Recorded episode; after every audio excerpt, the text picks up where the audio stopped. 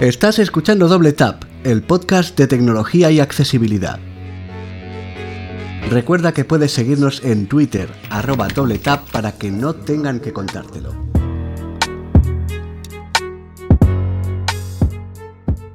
Buenas amigos de Doble Tap, eh, bienvenidos a un nuevo episodio que la verdad nos hace mucha ilusión grabar. Estamos hoy con, con Agus.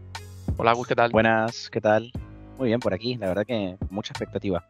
Y también tenemos a Mai. Hola Mai. Hola chicos, ¿qué tal? Ah, Pensaba que no nos quería saludar. Sí, hombre, yo a ti te saludo siempre. ¿Por como qué no? delay, ¿no? Pues- Pero eso es en la vida, eres mala persona.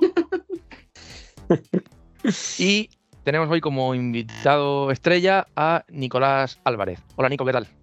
Buenas, ¿qué tal? Muy bien, muy bien.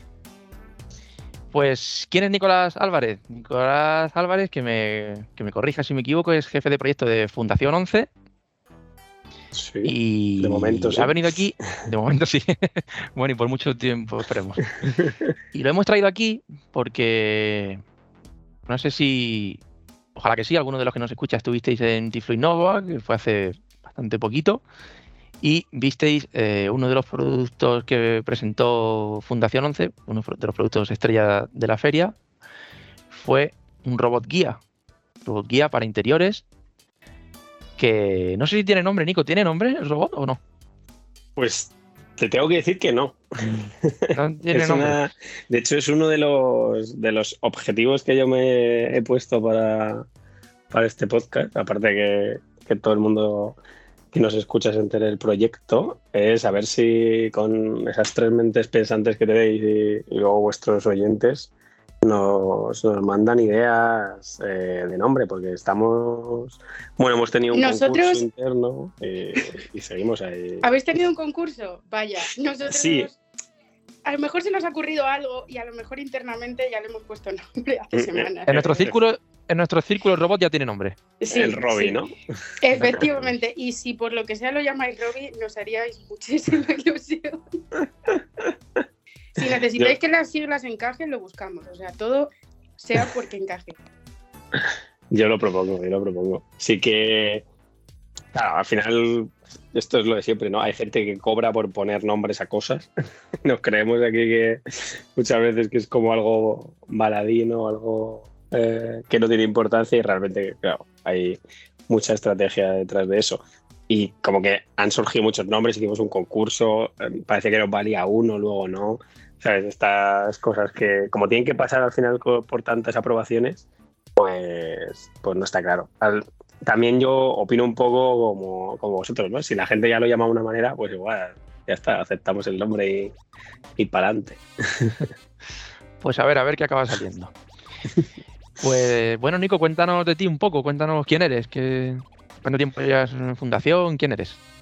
Pues no llevo tanto, llevo de un año y seis meses y, entré en el departamento de Jesús, el departamento de accesibilidad universal, eh, dentro del área de I+D y, y me contrataron directamente para este proyecto. Es un proyecto de robótica que, que ya tenía que haber comenzado como antes de la pandemia y, y tuvo ahí, se paralizó o porque no era el momento ¿no? de ponernos a hacer pruebas con un robot eh, en plena pandemia o fundación eh, lo vio así, bien visto. Y, y entonces en cuanto acabó por la fase más cruda, ¿no?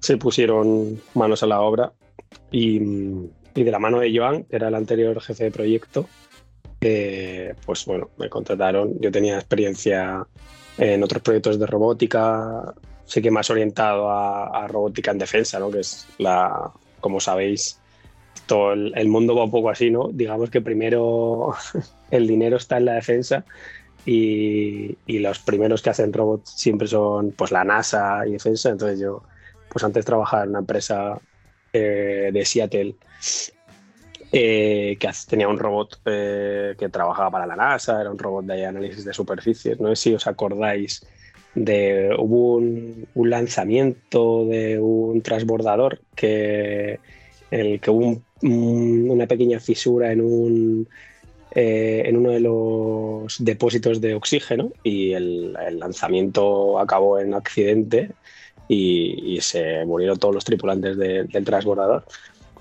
Y entonces eh, ese... No nos digas eso, por favor.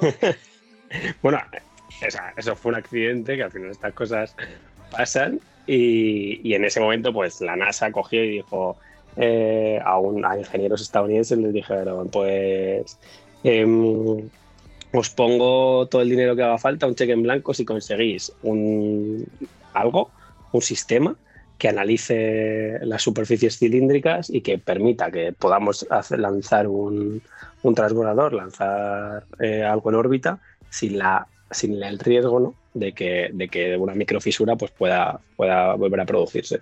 Entonces se pusieron a investigar y a trabajar y, y la, consiguieron un robot que lo analizaba y nosotros éramos, o sea, nos contrataron un poco como para, para hacerles la parte de, de asesoramiento técnico y, de formación a otros ingenieros que lo utilizaban en Europa, Oriente Medio y Asia.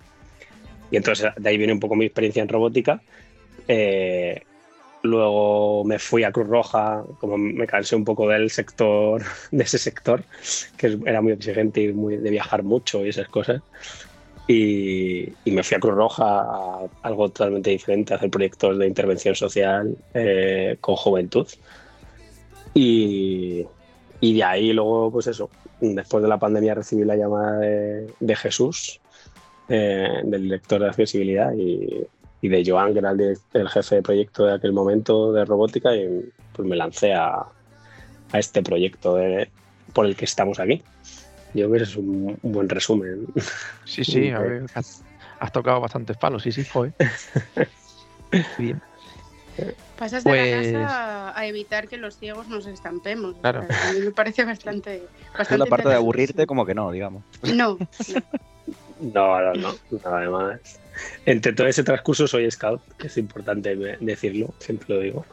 Eh, y eso marca un poco la línea, sí, señor. eso marca, eso marca. Menos te da, te da como unos valores ahí eh, que concuerdan, ¿no? Eh, lo que te hace un poco cambiar a Cruz Roja y después a la fundación, porque eh, al final buscas trabajar por, por dejar las cosas un poco mejor de lo que están. ¿no? Entonces, sí que eso es ahí un- una constante. Entonces, nada, entras eh, hace un año, me has dicho, hace un año entras a un año y algo, entras al Un proyecto. año, sí, un año y, y siete meses, yo creo que eran ahora. Eh, y empezamos el, el proyecto, digamos, que una de las potencias, que eso yo siempre que puedo lo recuerdo, es que nace de las necesidades eh, de los colectivos, de las asociaciones que pertenecen a la, a la Fundación 11. ¿no? No, es, no es el típico proyecto que un grupo de ingenieros nos hemos inventado y hemos decidido cómo vamos a solucionar la vida de la gente. Pues hemos pensado que este, ¿no? que eso estaréis hartos, yo creo que alguna vez lo he hablado eh, con Moisés ya, que Sí. estáis hartos de, de soluciones inventadas por gente que no tiene esas necesidades y que no van a ningún lado.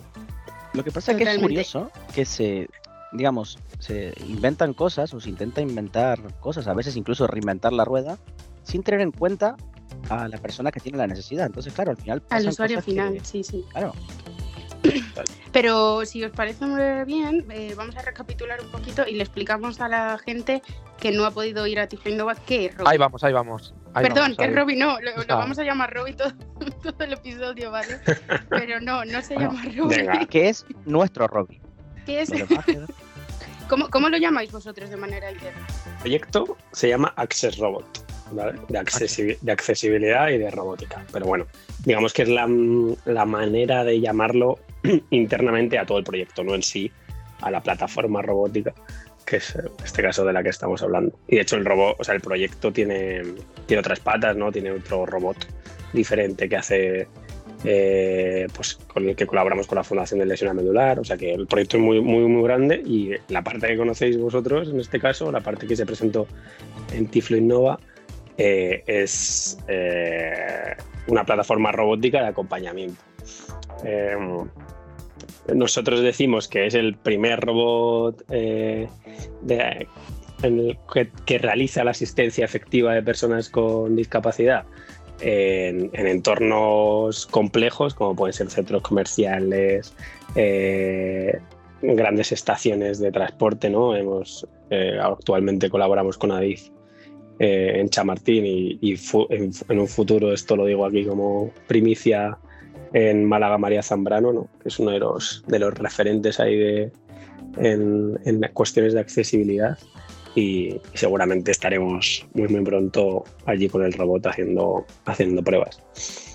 Y eso es lo que, yo creo eso es lo que vosotros pudisteis vivir la experiencia, ¿no?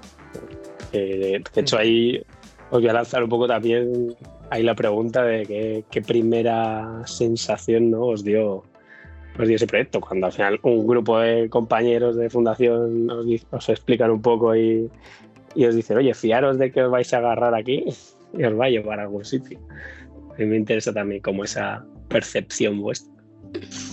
Yo sí que es pues verdad que antes de nada os comento que yo no lo pude probar porque había mucha gente esperando a, a probarlo, entonces yo me quedé sin probarlo. Yo creo que vais a hacer una prueba en junio o algo así y estoy apuntadísima, o sea que espero que, me llaméis. La idea me pareció muy interesante, creo que va más allá de, como ha dicho Agus, de reinventar la rueda y pone una solución a una, no vamos a decir problemática, porque efectivamente en estaciones de tren, por ejemplo, está la asistencia de, ahora no me acuerdo cómo se llama el servicio, eh, que antes era Tendo. se llamaba Acerca.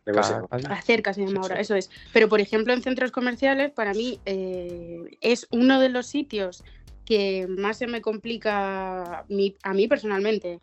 Eh, que más se me complica la, asistencia en un centro comercial porque no suele haber un equipo de personas que te vayan a llevar. O sea, sueles tener que pedir ayuda a seguridad o tal y pierdes muchísima independencia. Y creo que este proyecto eh, soluciona bastante, bastante eso. Y me gusta un montón cómo lo habéis enfocado, porque lo habéis enfocado para diferentes tipos de usuario, usuarios más avanzados con la tecnología, usuarios menos avanzados por lo de los botones, em, la aplicación móvil, el, iPad. Entonces me parece un proyecto que tiene muy, buena, muy buenas ideas y luego ya que tienes para poner una maleta encima de hasta no sé cuántos kilos, pues ya perfecto. Es que para mí lo tiene todo. Si lo puedo probar mejor, pero aquí mis dos compañeros lo probaron y me tienen un poco harta. A ver, yo hago una propuesta antes de continuar porque me parece que quizás sea importante para los que estén escuchando. Eh, y es contar un poquito en qué consiste el, robot, eh, qué ofrece y... yo le voy a pedir a Nico que lo describiera, de hecho. Sí. Si lo puedes describir un poquito cómo es. Vale, vale, pues. Y ya luego te damos la eh, opinión, si te parece, como para que la gente no se pierda. Sí, para que, para que estemos todos con el mismo conocimiento, o al menos parecido, ¿no? Lo que estamos hablando. Eso es. Em, a, a, simple vista, ¿no? Digamos, si, si o, o, en el caso de Tiflin no van tocando la, la maqueta 3D, eh, la reproducción 3D, eh, básicamente es una plataforma robótica con cuatro ruedas, ¿vale? Eh, y con un, un, espacio en el que el usuario se agarra y, es, eh, y guía a ese usuario. Digamos que eso es un poco el, resumen mecánico básico, es como un carro en el que la persona, en este caso que, tiene, que, vaya, que va a ser guiada, eh, pues se agarra a él y, es guiada. Eh, si entramos un poco más en profundidad, pues eh, tiene, maneras de, tiene varias maneras de, interacción, ¿no? Tú, un poco lo que queremos con este proyecto es generar un servicio, no, no, basarnos solo en no hacer un prototipo o un robot, simplemente, ¿no? Pues hemos hecho un robot y ya quien quiera lo usa. No, no. Eh, la idea es generar un servicio, pues en lo que se ha focalizado, por ejemplo, fundaciones, en generar una aplicación eh, accesible para reservar ese, robot. Mm, yo siempre pongo el caso, pues voy a, eh, pues el caso del centro comercial, vamos a cambiar lo que parece el que más os interesa. Em, yo voy a ir a un centro comercial, bueno, en el caso yo no sería un usuario, una amiga mía que se llama Ana va a ir a un centro comercial y, tiene claro cuál va a ser su recorrido. Pues voy a ir primero a la tienda de Máximo Dúctil, luego voy a ir al ganso, luego voy a ir a tomarme algo en el rodilla. Y entonces ese usuario, esa persona, marca eh, el recorrido que pretende hacer. Y cuando llega al centro comercial en este caso, pues el robot la está esperando y la acompaña a las tiendas. Y cuando sale de la tienda va a la siguiente, y cuando sale de la tienda va a la siguiente, así las tiendas que tenga seleccionadas esa persona. Y si entre medias necesita el baño, la acompaña al baño. O si quiere cambiar una tienda por otra porque oye, que pensaba yo que iba a ir antes a esta, pero en realidad me he dado cuenta que me faltan unos calcetines para no sé qué, pues me voy a, otra tienda. Es un poco el servicio básico del centro comercial. Eh, si viésemos el robot, eh, aparte de estas cuatro ruedas, una plataforma y un espacio para dejar la maleta, que es importante, entendemos que es mucho más importante en, en la estación ¿no? o, en un, o en un futuro aeropuerto pero, pero bueno, también puede ser que una persona vaya a un centro comercial con una maleta. El, el futuro, la idea es que esa, ese depósito de la maleta para el centro comercial se especialice mucho más y se convierta en algo que nos diga a los usuarios que es de utilidad. Que, que, en algunas pruebas sí que ha salido la sugerencia de pues una caja en la que yo pueda dejar las compras ¿no? y que con seguridad yo me meta a comprar otra cosa y, y, se, y sepa que se queda ahí. Pues ahí estamos viendo todavía distintas opciones. Y, una de las cosas más características del robot, aparte de una tableta que es por la que realiza la interacción, o del propio dispositivo que porta el usuario, que, con el que también realiza la interacción, es el LIDAR, que es ese sensor eh, que lleva los vehículos autónomos y que, es un poco los ojos del robot, o, sí, es un poco los ojos del robot para tomar decisiones rápidas a la hora de, de acompañar a la persona en ese entorno y, no, y no chocarse y no interactuar de una manera fluida con todos los obstáculos con los que nos encontramos en, esas instalaciones. Vale. Eh, sí, alguno preguntó en Tifo Innova si justamente en, ese, en esa plataforma de la maleta preguntó si se podía subir uno. no sé quién sería, pues, preguntaría, no tengo ni idea. Pues te diría que eh, de momento no. Porque no puedes subir al niño. de momento no. En principio ahí entraríamos en lo que sería un, medio ya de transporte, ¿no? Porque si, mm. si, no es solo guiado, sino que encima transportamos a personas, ya tiene, vamos, ahí nos metemos en una serie normativa que supera. Yo digo que en principio no pasa nada por andar un poco, que nos viene, nos viene bien andar. Y que el niño vaya encima del robot, también te lo digo. Además de uno va a poner al niño, ¡Hola, niño, venga! Eso sí, lo digo, ahí una de las cosas que, tenemos que tener en cuenta es que eh, ese espacio está diseñado como para el volumen de una maleta eh, de, pues de, las que llevamos en cabina, ¿no? Entonces, si tú superas cierta altura, digamos que taparías el líder y entonces el robot te diría, yo no puedo hacer el acompañamiento porque me estás tapando eh, la visión, ¿no? Pues, pues, eso, como no puede ver el robot, no puede tomar decisiones.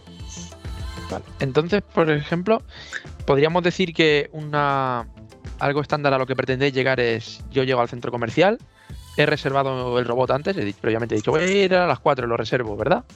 Le digo, búscame la entrada, El robot ya te va a estar esperando sí, tú definirías en este, imagínate, un centro comercial en el que estamos eh, ahora mismo haciendo pruebas en el Centro Comercial Arturo Soria. El Centro Comercial Arturo Soria solo tiene una de, sí, de la parte superior tiene una de las entradas accesibles, entonces se ha definido que ese es el punto de entrada. Pero en el caso de ser un centro comercial mucho más grande, que tuviese tres o cuatro entradas grandes, pues tendrías entrada sur, entrada norte.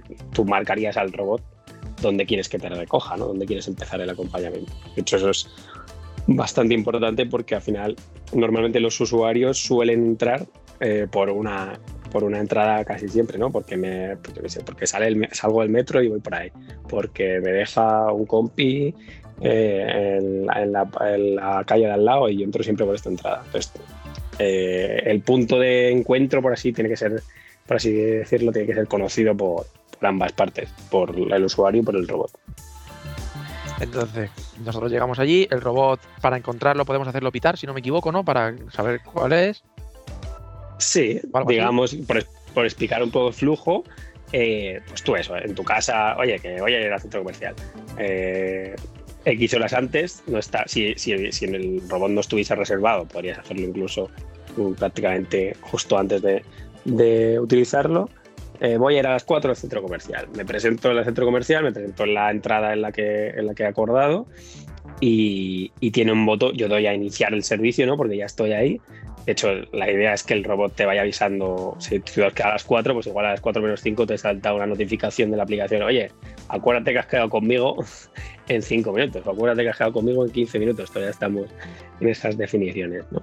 Em, y tú como usuario puedes pulsar eh, el botón, un botón de llamada para localizar para que el robot emita un sonido y localizar. Sí que está planteado, que estamos ahí todavía viendo, pues si eh, puede haber algún tipo de podo táctil que, señalice la zona donde va a aparcar el robot. Bueno, ahí estamos todavía viendo diferentes opciones. Pero el propio robot, o sea, la manera de encontrar al robot al final es porque le vas a localizar por el sonido. Si tú no le das a que emita un sonido, el robot no va a emitirlo. Entonces, hasta que no emita el sonido, no vas a identificar a tu robot. Vale, entonces tú ahí ya, le vas a marcar los destinos, él o los destinos que quieras, ¿no? Y ya va a ir haciendo esa ruta. Sí. Él va a ir haciendo la ruta que le has marcado y en ese también puedes en ese momento eh, cambiar la ruta. Porque, oye, que tú, tú en la reserva que habías hecho, le habías dicho que querías ir primero eso, a, una tienda de ropa y al final, pues que en realidad lo, que, lo primero que quieres es, porque te lo ha recordado un amigo, es comprarle unas zapatillas a un amigo porque es su cumpleaños. Pues oye, que cambio, que no quiero ir a este punto, que quiero ir primero a este. Digamos que lo que al final lo que eliges es una, una lista de destinos y tú puedes ir operando sobre esa lista de destinos, puedes ir seleccionando unos u otros. Por ejemplo, ¿qué pasa si ocurre alguna eventualidad que no tenéis prevista. Por ejemplo, yo qué sé, algo en medio, que resulta que el robot no puede esquivar, por lo que sea. Hmm.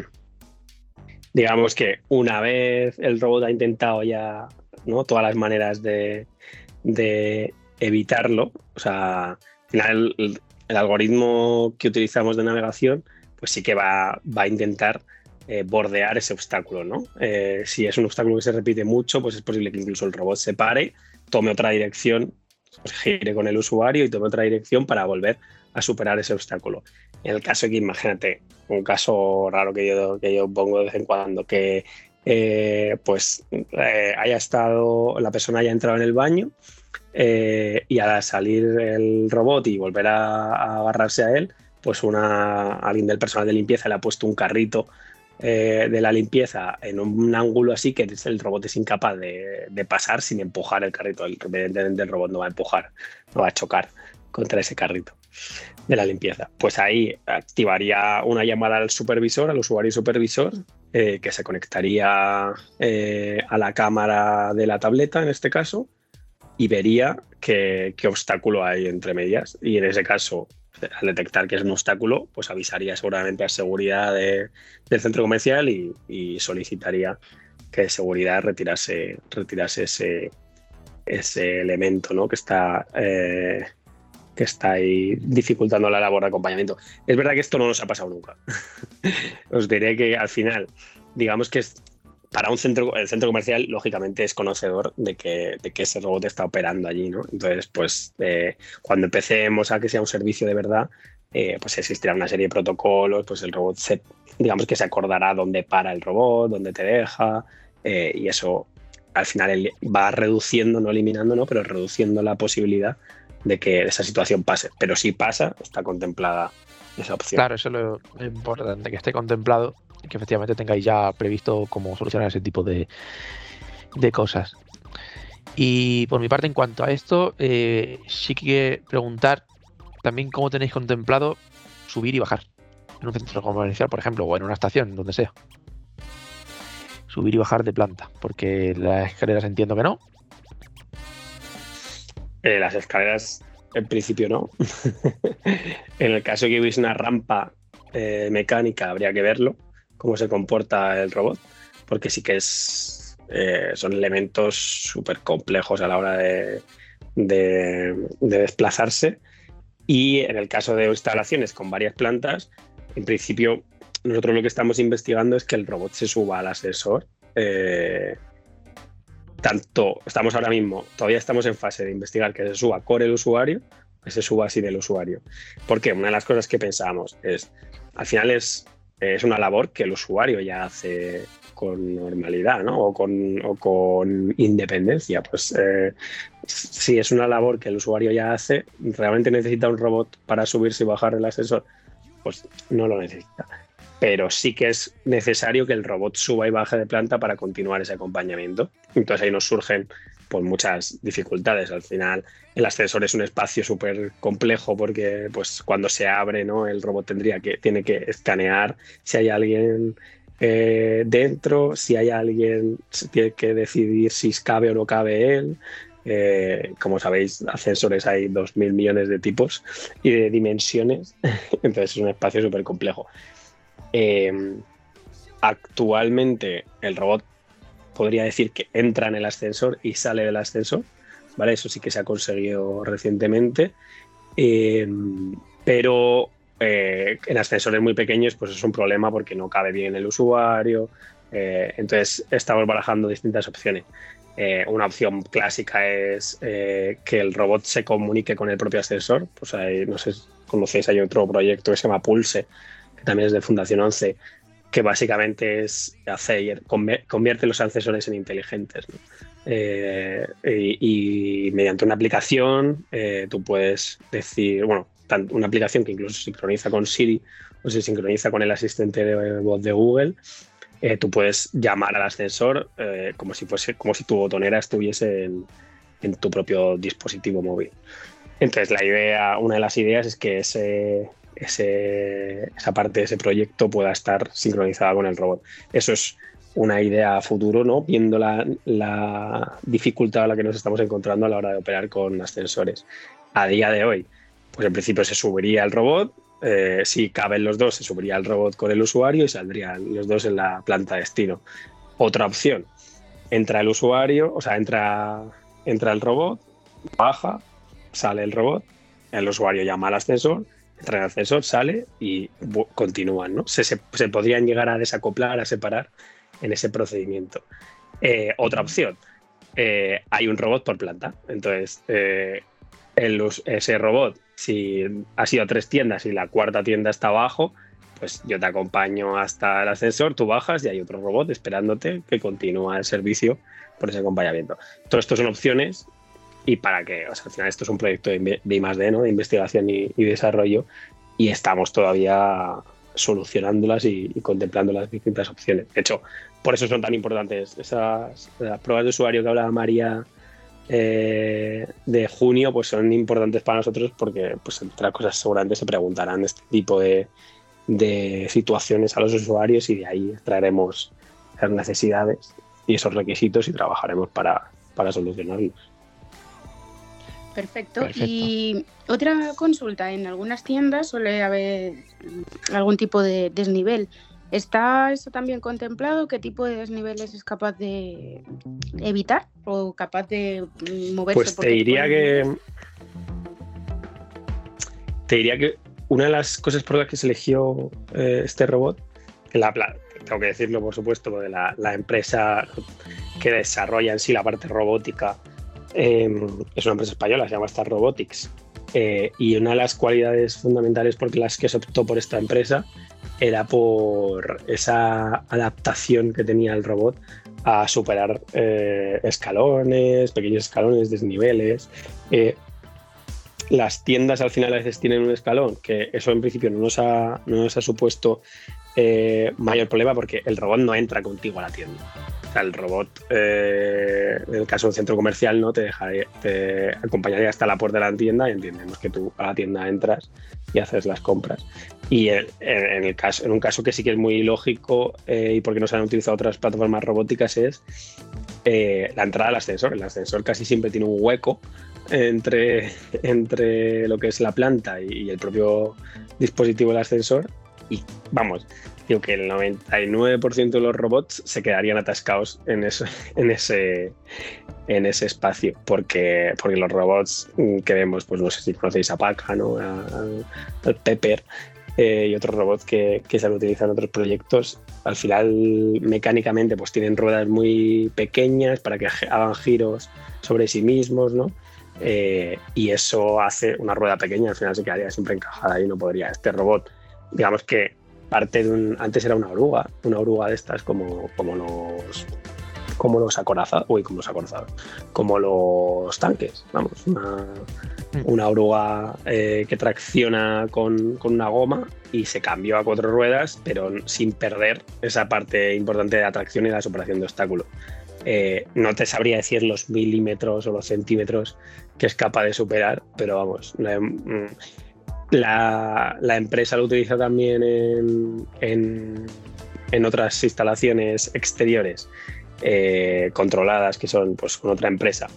Y, y, es un, son caminos de tierra y el robot anda por caminos de tierra. Vale, o sea perfecto. Que, perfecto. Sí, porque. en un centro comercial no debería haber ningún tipo de problema. Claro, se me viene a la cabeza algún centro comercial de estos que, por ejemplo, que tienen espacio interior exterior. Eh, y a lo mejor en los espacios exteriores suele haber como una diferencia entre el suelo de. Mm, con, como entre las terrazas, por así decirlo, donde van a empezar los bares, y en la parte central. Entonces, por eso, por eso se me venía. Por eso y porque he pensado es la aspiradora y, y los escalones. Y, bueno, se me han venido muchas cosas en la cabeza para hacerte esa pregunta. Pero sí que es interesante que pueda esquivar no un poquito si... de, de, desnivel. Dios, ¿querías decir algo? Ah. Eh, vale. En, cuanto a dónde está el proyecto ahora mismo, o sea, ¿en qué, situación se encuentra? Eh, de, de, de, desarrollo? ¿Cuánto pensáis que va a tardar realmente en implantarse? ¿Cómo, cómo está eso? Vale. Pues eh, digamos que los dos años de proyecto acaban este diciembre, ¿vale? Cuando acaben esos dos años, vamos a empezar una serie de demos, eh, vamos a tener ya tres robots totalmente operativos y vamos a empezar eh, varias demostraciones que en principio pueden ser de un mes, pueden ser de tres meses, depende un poco de los acuerdos a los que lleguemos, con pues, diferentes pues clientes, como podría ser una DIF, que es bastante probable porque ya estamos, hemos colaborado con ADIF desde el principio del proyecto, ¿no? Porque era, al final, ellos ya tienen el Atendo acerca eh, como servicio y nosotros siempre hemos querido como, eh, eh, digamos, complementar ese servicio y, y, bueno, y colaborar un poco con, con esa función que ellos ya hacen. Entonces, seguramente uno de los primeros sitios en los que estará será eh, alguna estación de Adif, que no me aventuro a decir cuál. Eh, y luego también estamos eso, con el centro comercial de Arturo Soria, que, nos ha brindado y abierto las puertas desde el principio para todo, para todo el desarrollo. Eh, y, también, también es posible que sea uno de los primeros sitios en los que, en los que se, se implante el servicio. No te digo, va a ser tal día, no, no, no, no conozco esa fecha, porque eh, sí que estamos ahora en esas conversaciones, ¿no? De, pues a diciembre tenemos que tener un, un servicio que ya más o menos eh, tenga una función bastante, bastante final y una vez eh, consigamos ese servicio, pues con la ayuda de, de, nuestros colaboradores, en este caso muy seguro de Adif y, y del Centro Comercial Arturo Soria, pues, pues empezaremos a, a lanzar demos eh, estamos tocando más puertas. Al final, pues hay pues, otros centros comerciales que, bueno, en este caso Carrefour, ¿no? Otro que nos han llamado a la puerta, oye, pues nos interesa, vamos a ver de qué manera. Lo único que hay una parte ahí en la que nosotros tenemos que adaptarnos eh, a exactamente el servicio que, que, que, maneja el cliente y eso requerirá un pelín de desarrollo eh, porque habrá que adaptar alguna, alguna cuestión de la aplicación, alguna cuestión de la navegación pero en principio eh, a partir de 2023 empezaremos, si todo sale bien, a verlo en distintas instalaciones, ¿no? Casi con tal seguridad yo os digo que de la mano de Adif vamos a estar. Porque sale muy, esa, si yo por ejemplo tengo centro comercial, como cliente quiero contratar el servicio, es no te pido que me des cifras, claro, concretas, pero es muy caro, o sea, sale muy caro contratar ese, ese tipo de servicio. No, en principio lo que estamos intentando es que no. Eh, al final, una de las funciones ¿no? de, dentro de la misión y la visión de Fundación 11 es mejorar la calidad de, de, la vida, o sea, la calidad de vida de personas con discapacidad. Y entonces, el objetivo más no, es, no es ganar dinero, ¿no? El objetivo es eh, tener impacto y realmente pues, buscar un producto que, que, que, solucione ¿no? y que ayude a, a, esas personas. Entonces, eh, no es muy caro, no es para nada caro. No es, o sea, al final es un servicio que, que, no lo que se contempla es que no sea, no sea nada, nada caro.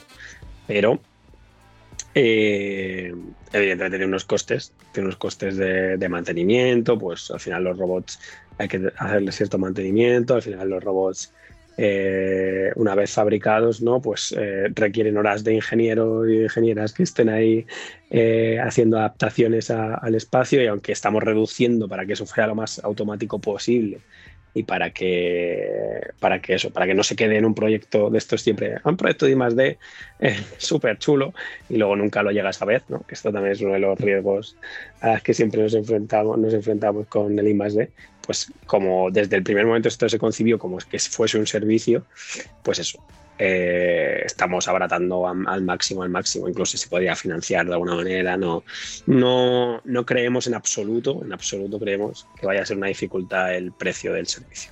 En absoluto.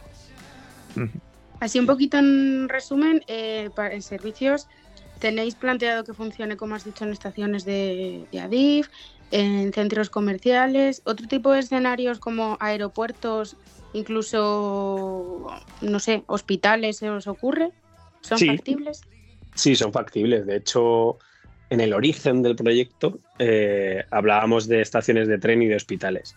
Eh, esto al final varió eh, y nos fuimos a centros comerciales en vez de hospitales porque se vio también que había más aplicación pero, pero está contemplado, eh, de hecho, en, los, la toma de requisitos y los casos de uso, hay muchos casos de uso sobre, pues, mm, pues tengo una cita en el traumatólogo, ¿no? Y no sé, no, he ido en mi vida a ese centro de especialistas, a ese hospital, entonces yo, como la cita del traumatólogo además me la dan con unas cuantas semanas o, o días de antelación, pues yo reservo el robot, oye, que voy a ir tal día tal hospital a la cita del doctor o la doctora, no sé cuántos, el traumatólogo pues el robot me esperaría y me acompañaría igual a la cita y luego me, acompañaría a la salida, ¿no?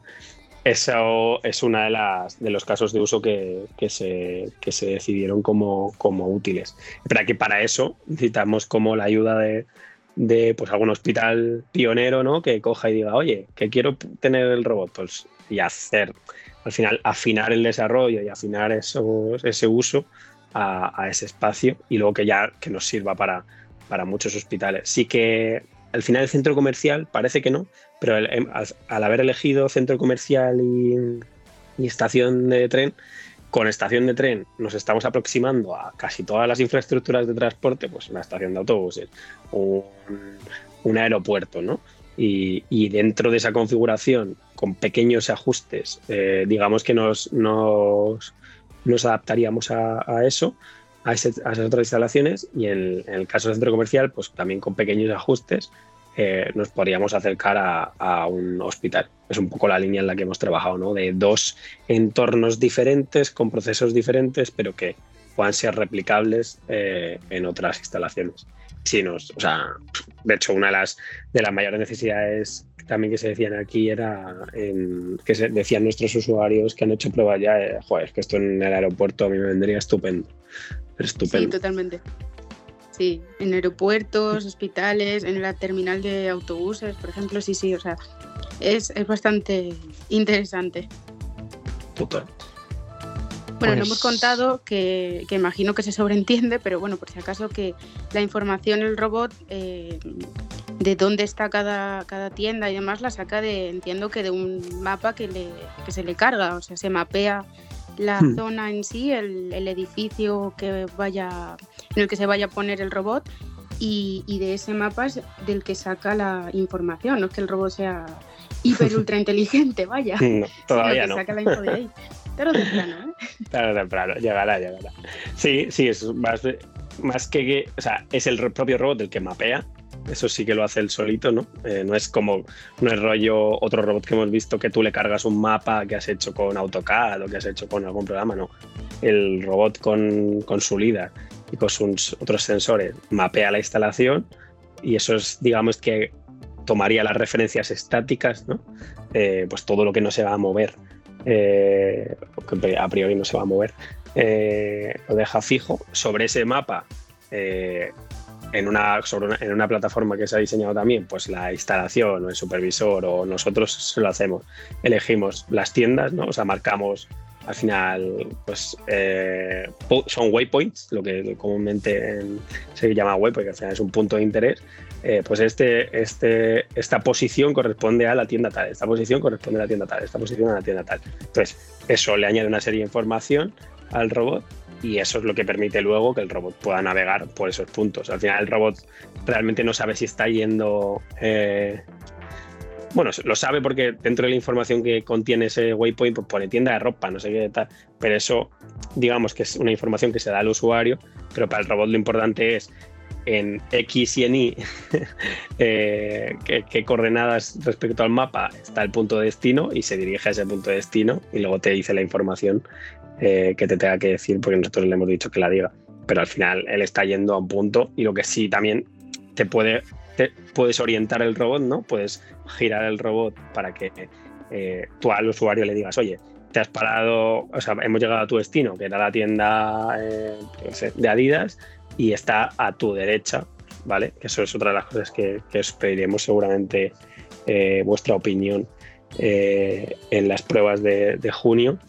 Em, para que nos digáis, pues oye, tiene más sentido para nosotros que se pare a un lado, a otro lado, en el centro y que nos diga hasta la derecha, hasta enfrente, eso son todas detalles, ¿no? Los detalles más, más pequeños, por así decirlo. Claro, que luego son muy importantes porque al final la, experiencia de usuario, que, que esas pequeñitas cosas, ¿no? te marcan que, pues, que te vayas súper contento, que digas, bueno, pues ha mm. funcionado bien, pero podría estar mejor. Sí, es lo que hace la experiencia de usuario como tal. Pues es para que la gente lo termine de comprender un poco la, mecánica de mapeo, no, no, se, no difiere tanto de lo que hace un aspirador inteligente en la actualidad, entiendo. que te mapea la casa y luego tú si quieres mandarlo al salón, él no sabe qué es el salón, él sabe el punto y tú le has llamado salón, pues más o menos parecido, entiendo. Sí, parecido. Digamos que un poco más avanzado, quizás. Un pelín más avanzado porque al final la rumba lo que hace es que se choca con las cosas. Sí, efectivamente, hay que evitarlo.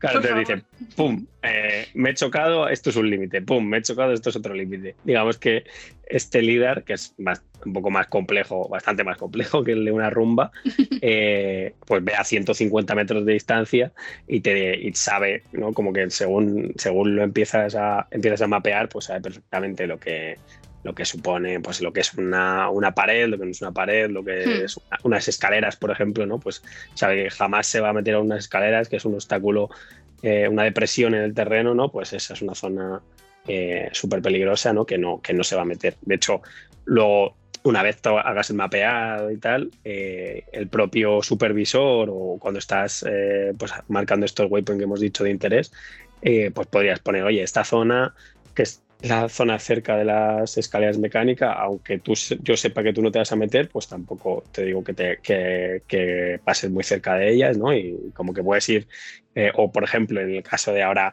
con el COVID, ¿no? Eh, que normalmente hay como flujos y entonces eh, los usuarios suelen ir como en una dirección, en la parte derecha del, centro comercial si van hacia una dirección y la parte izquierda se van hacia el sentido contrario.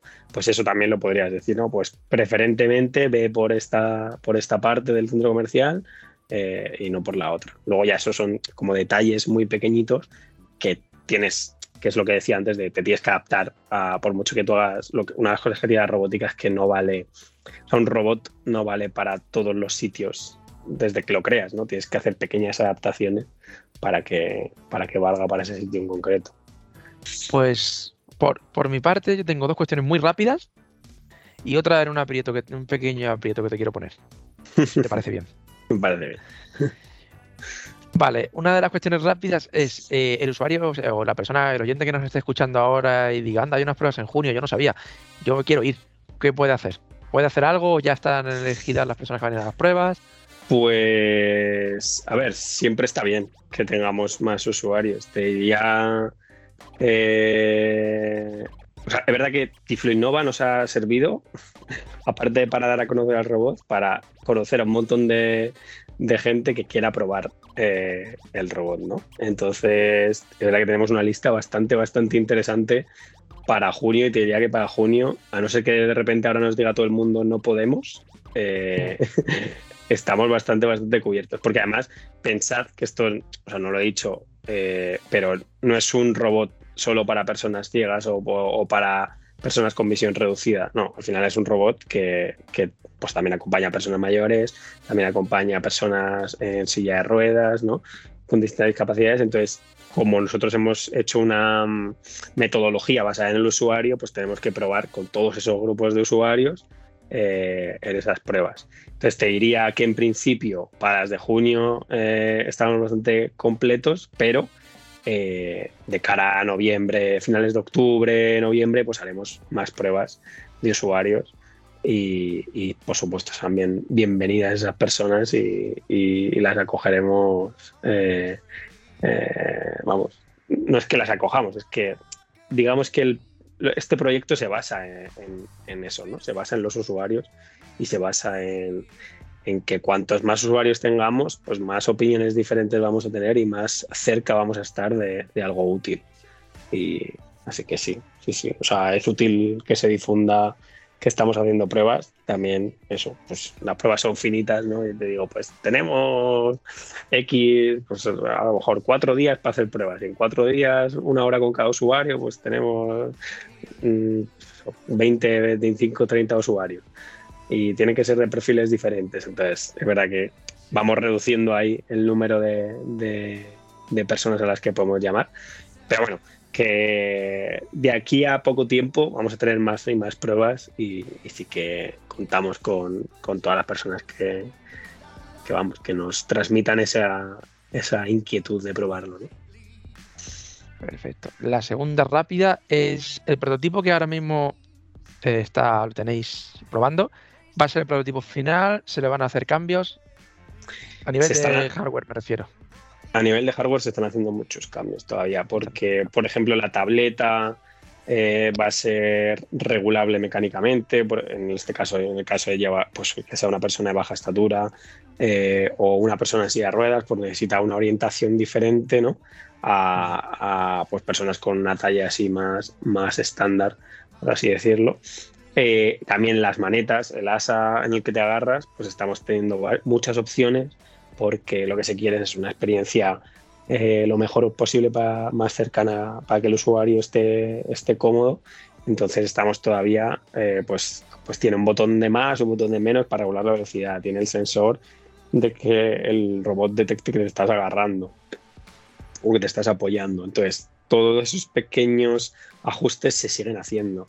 Eh, por ejemplo, la posición del LIDAR la hemos cambiado hace poco, la hemos puesto un poco más adelante para que detecte algo más cercano a los objetos laterales. Eh, estamos como en, constante, constante revisión.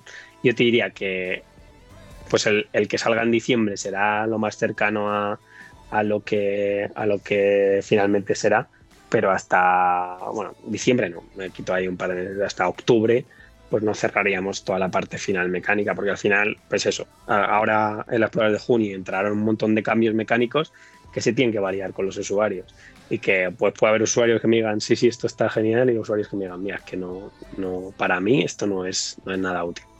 Entonces, mm. sobre eso, pues habrá que hacer iteraciones y habrá que hacer cambios y volver a hacer pruebas. Eh, entonces, estamos muy cerquita ya de, de, algo, o sea, de algo robusto, ¿no? De algo que digas, joder, eh, da una buena experiencia al usuario, pero va a tener siempre pequeños cambios. Y además esos cambios incluso los puede llegar a tener en el futuro, ¿no? Imagínate que empieza que en, febrero empezamos con, en Chamartín, María Zambrano, en Málaga, a hacer un servicio conjunto y, y sacamos ahí pues preguntando a los usuarios que, que quieren cambiar no sé qué, pues eso se podría cambiar, ¿no? Yo creo que una de las como comento todo el rato, una de las claves de este proyecto es eh, que se centra en las necesidades de los usuarios, entonces no tiene sentido eh, como desperdiciar esa información y, esa, y esos requisitos que nos dan para, acercarnos a algo mejor. Pues sí, sí, está en constante cambio, sí que eso. Yo en principio en octubre pues habrá algo bastante, bastante, bastante definitivo. En junio ya te digo que va a haber muchas pruebas, eh, porque hemos cambiado como muchas cosillas desde, desde Tiflo Innova. Y, y bueno, hay que probarlas y validarlo. Vale, perfecto. Y por último, por mi parte, el pequeño aprieto que te comentaba es, se me ocurría esta situación ahora de, mientras grabábamos, es eh, el robot lleva al usuario a una tienda X, a una tienda X me refiero no a una tienda X, sino a una tienda máximo tipo, por ejemplo. Eh, entonces, deja al usuario en la puerta donde se... Y claro, el robot lo espera, porque luego después va a ir a otro sitio. Y llego yo ciego, que no he reservado ningún robot, que porque ni, ponte que ni siquiera sé que existe. Y el robot va a estar casi como en la puerta o cerca de la puerta. ¿Habéis contemplado que el robot no esté en medio del... porque es un robot relativamente grande, para que no obstaculice el paso a otra, iba a decir a otros ciegos, pero incluso a otras personas, a otras... Eh, ¿Cómo se puede gestionar eso? Si lo habéis pensado, si... Sí, pues mira, una de eso es en la última, las últimas pruebas técnicas que fueron hace un par de semanas, es una de las cosas que estuvimos viendo y que hay que, que, hay que definir con la instalación, con el propio centro comercial, ¿no? Porque ellos tienen como los flujos de personas, tienen pues hecho mapas de calor, de por dónde pasa la gente. Eh, entonces, eh, digamos que es un punto diferente, puede llegar a ser un punto diferente, el punto donde te deja el robot para que tú entres a la tienda, el punto donde espera el robot y el punto donde te recoge el robot cuando sales de la tienda. Podríamos tener hasta tres puntos diferentes. Eh, en el caso de un pasillo súper ancho, pues el robot se podría apartar a uno de los lados, ¿no? Eh, hay distintas eh, casuísticas que estamos contemplando y depende muchísimo, muchísimo, muchísimo de la instalación, de los anchos de los pasillos, de pues muchas veces los centros comerciales tienen como pequeñas isletas, ¿no? Entre como hay conjuntos de tiendas y luego un hueco que entre medias para cruzar de un pasillo a otro, como que esos pasillos, al final uno lateral, pues, pues pueden ser buenas opciones para dejar aparcado el robot. Eh, pero bueno, también queremos, es súper importante en este caso, que, que no sea como un rollo de que cuando salgo de la tienda llamo al robot, el robot tarda tres minutos en venir, no. La idea un poco es que el robot esté esperando lo más cerca posible, sin, entorpecer a otros usuarios, pero lo más cerca posible para que esa experiencia pues, sea pues, mejor para, el usuario que está haciendo el acompañamiento. Pero sí, sí, es uno de los, de los retos que van a depender 100% del, del modelo de la instalación. Pues un centro comercial muy grande con, muchos, con mucho espacio pues va a ser un problema menor un centro comercial eh, pues más chiquitito eh, o un hospital, por ejemplo, pues sí que va a tener como muy definido, pues oye, te tienes que esperar en este punto y vas a tener que llamar al robot y vas a tener que esperar un poco a que vuelva por ti, ¿no? Sí, sí. Está contemplado. Perfecto. Pues no sé si algún vale, pues... quiere hacer alguna pregunta más. Por mi parte, preguntarte mi parte también preguntarte, has hablado de que es un robot que va a ser útil para no solo para personas ciegas o con baja visión, eh, sino también para personas que van en silla de ruedas o tienen otro tipo de discapacidad. Te pregunto un poco por esto. ¿En qué va a ayudar, por ejemplo, para qué creéis que puede ser útil para personas que van en silla de ruedas y qué diferencia va a haber entre la asistencia que le va a ofrecer a una persona ciega o a una persona con, baja visión, que esto también lo vi en Tiflo 9, me parece interesante.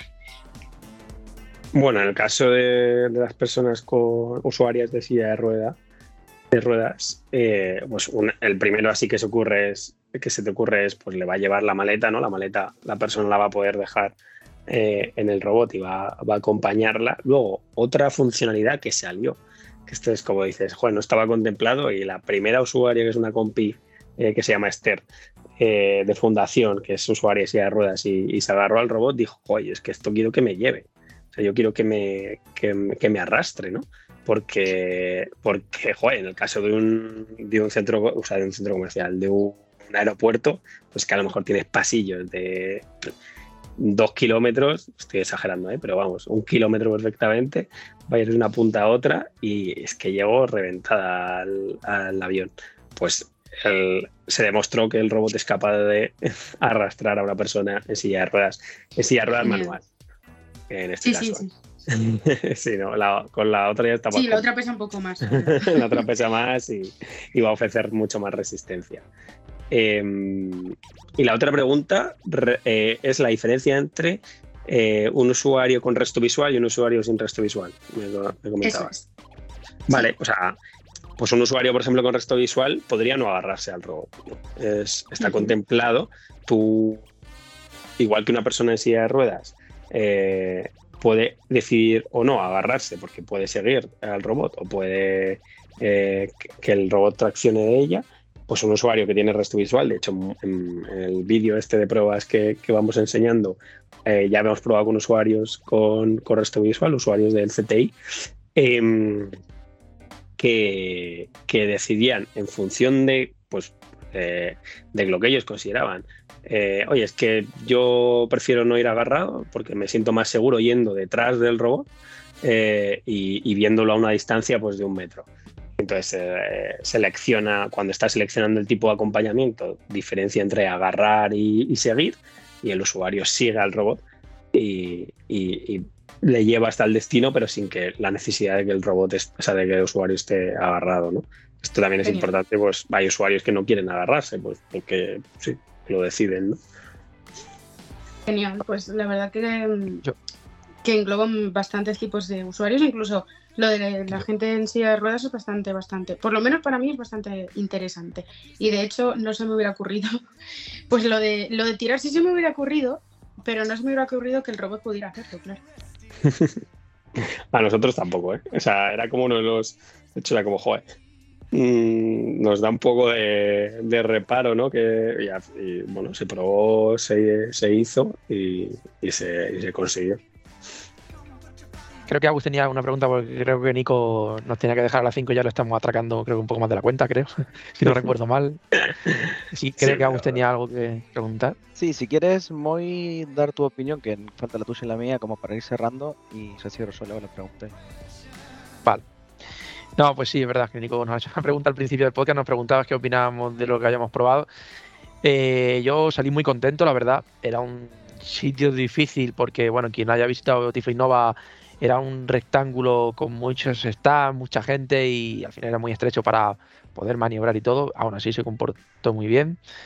Eh, sí que vi, por supuesto, cosas a mejorar porque para eso es un prototipo. Por ejemplo, noté que los frenazos eran un poco bruscos, eh, pero, por ejemplo, no tuve ningún problema. Tú supongo que eso también depende de la, personalidad, de la personalidad de cada uno. No tuve ningún problema en fiarme del robot. Yo es que me fío más casi de los robots que de las personas. Entonces, eh, por ahí no tuve ningún problema, pero sí que, sí que vi, en comparación a otros proyectos que he visto, que estaba mucho más terminado de, eh, que puede ser algo real eh, en comparación a otras cosas que de las que he visto. No te, te preguntaba lo del prototipo también, porque sí que noté, por ejemplo, que la botonera, esto que decías tú del más y el menos, eh, creo que sí que se podía, podía ser un pelín como más robusta, quizás. Sí, sí, sí, total. Está, está un poco cogida con pinzas también porque tú piensas que lo que estamos haciendo, o sea, está, los prototipos sobre los que trabajamos en tema de botones y todo eso, pues se hacen en impresión 3D para generar un montón de prototipos, eh, se prueban, se prueban, se prueban y cuando ya se lanzan a fabricación, pues se lanzan con materiales más robustos. Pero sí que toda la razón ahí en que es una parte a mejorar del robot. Pero eso, en general, muy contento, muy contento. Para mí fue uno de los productos estrella de la feria, sin lugar a dudas. Y no sé, tú qué. Vale. Eh, la pregunta que te quería hacer tiene que ver con la autonomía. Más o menos, eh, hoy en día el prototipo, ¿cuánto, ¿de cuánto estaríamos hablando en duración de la batería? Pues en, los tiempos en los que nos movemos ahora mismo estamos hablando de 7-8 horas de autonomía. Ah, es bastante. O sea, esta autonomía al final se puede, se puede ampliar, reducir. Eh, pero tú, un poco lo que nosotros contemplamos es que cuando el servicio empiece a trabajar, pues eso, en los tiempos en los que el robot no esté acompañando, pues se vaya a su base de carga, ¿no? Eh, y se cargue. Entonces, pues está, o sea, era uno de los requisitos iniciales ¿no? del proyecto que tuviese bastante, bastante autonomía esa batería. Vale, no, sí, sí, era más que nada porque digo, bueno, si una persona va al centro comercial está un par de horas, pero perfectamente. O sea... Sí, sí, sí. Vale, bueno, en cuanto a la opinión, a mí la verdad es que me ha gustado mucho.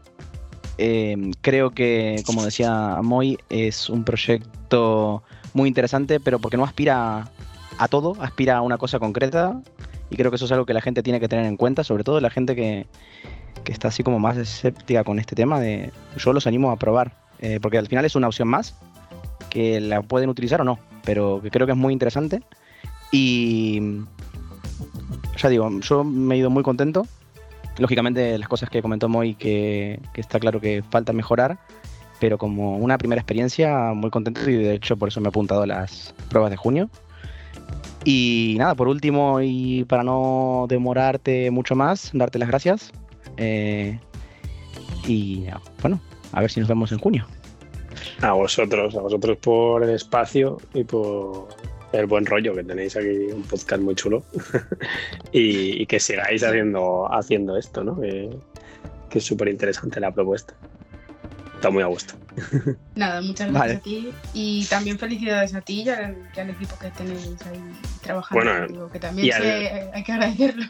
Al equipazo, que yo, yo aquí solo soy el portavoz. Esto es al fondo le toca hablar al jefe del proyecto, pero aquí hay un montonazo de personas, ¿no? Pues hay aparte de la empresa con la que colaboramos, luego dentro de Fundación, pues hay eh, especialistas en, experiencia de usuario, especialistas desarrolladores de, Android y de iOS, eh, de la parte back, ¿no? Es todo eso que no se ve y que, que sin eso no jamás funcionarían los sistemas. Y, bueno, que, al final a mí me toca muchas veces poner la cara y, poner la voz, pero que ellos son los que hacen el, el curro diario y, la parte más importante de, este proyecto, aparte de los usuarios que son por los que, por los que trabajamos, es todo ese equipo de, la fundación que, está todos los días echando horas y horas para, para que avance este proyecto.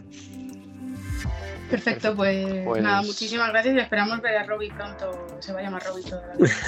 eh, yo, ahí os, os, sigo haciendo la, Aparte de coger el Robbie, si se os ocurren más nombres y eh, personas que han escuchado este podcast eh, se les ocurre algún nombre, pues que de alguna manera nos lo hagan llegar y, que estamos ahí en constante, constante búsqueda. A mí me gusta Robbie, ¿eh? eh esto no sé si lo debería decir. sí. Robbie, es cortito, suena bien, es una Es cariñoso, le, le coges cariño, le aprecias, es Robbie, ¿dónde está Robbie? A mí me parece un nombre, no es porque sea nuestro, que también.